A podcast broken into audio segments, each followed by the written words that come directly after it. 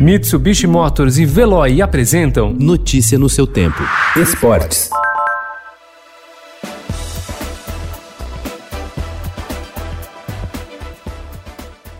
Renovado, afastado de polêmicas extracampo e livre das lesões que o atrapalharam por dois anos seguidos, Neymar é o grande trunfo do Paris Saint-Germain no mata-mata da Liga dos Campeões. Com a provável ausência de Mbappé, que se recupera de um problema no tornozelo, caberá ao craque brasileiro a missão de liderar o time em busca de seu primeiro título da principal competição de clubes da Europa, cuja reta final será disputada em Lisboa.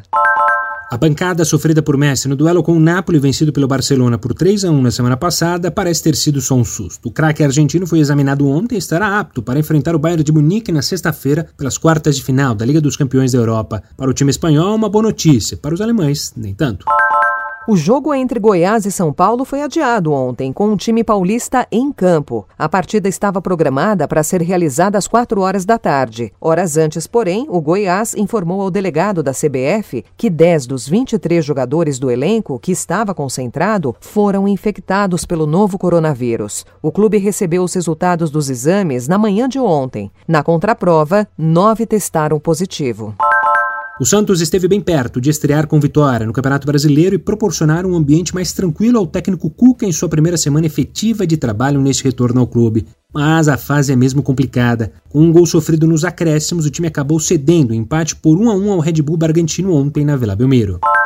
Atual campeão nacional, o Flamengo decepcionou em seu primeiro jogo no Brasileirão 2020. Logo na estreia do técnico espanhol Domenech Torren, o time carioca foi derrotado pelo Atlético Mineiro de Jorge Sampaoli por 1 a 0 no Maracanã. Aniversariante do dia, o lateral Felipe Luiz marcou contra o único gol.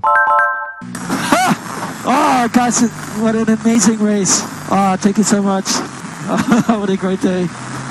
O holandês Max Verstappen executou de forma impecável a estratégia planejada e venceu o GP do 70 aniversário da Fórmula 1 ontem, no circuito de Silverstone, na Inglaterra. O piloto da Red Bull superou Lewis Hamilton e Valtteri Bottas e encerrou a sequência vitoriosa da Mercedes, que havia triunfado nas quatro corridas anteriores. Notícia no seu tempo. Oferecimento: Mitsubishi Motors e Veloy. Se precisar sair, vá de Veloy e passe direto por pedágios e estacionamentos. Aproveite as 12 mensalidades grátis. Peça agora em veloy.com.br e receba seu adesivo em até 5 dias úteis. Veloy, piscou, passou.